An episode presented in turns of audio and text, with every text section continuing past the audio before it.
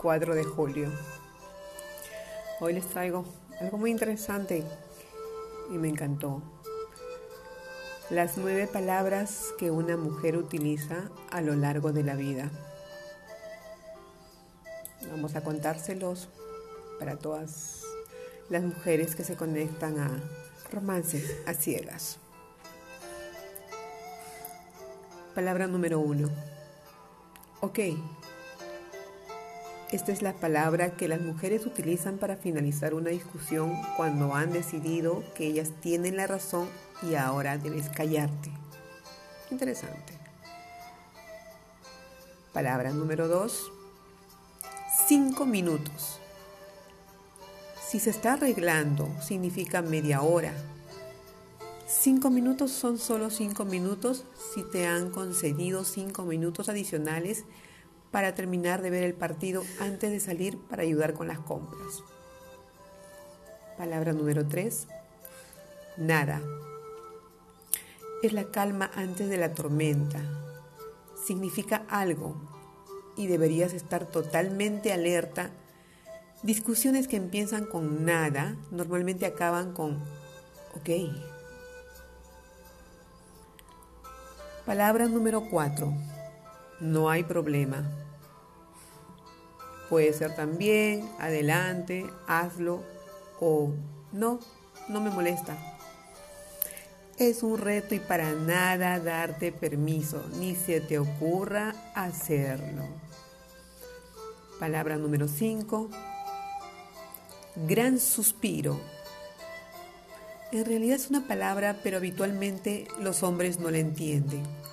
Un suspiro alto y claro significa que ella piensa que eres idiota y se pregunta, ¿por qué está perdiendo el tiempo discutiendo sobre nada?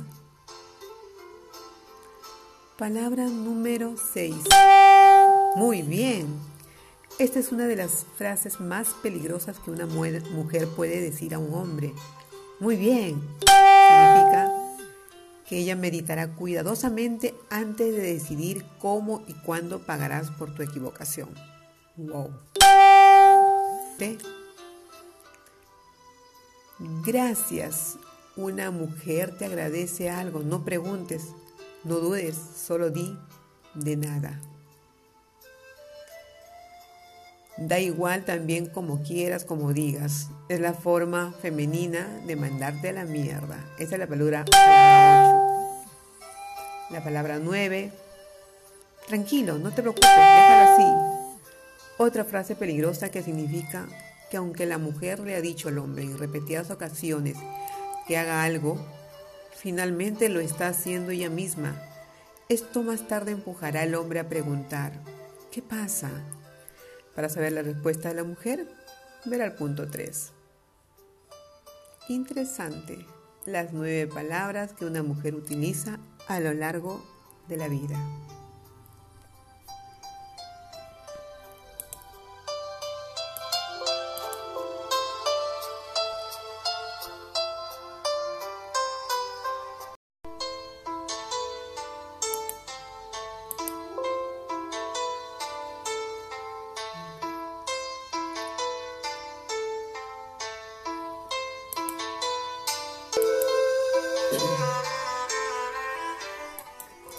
Hace un tiempo que nos aficionamos a las cartas de amor y eso ha despertado nuestro lado más sensible. Y como somos muy curiosas, resulta que queremos saberlo todo sobre el amor, especialmente cómo hacer para disfrutarlo plenamente.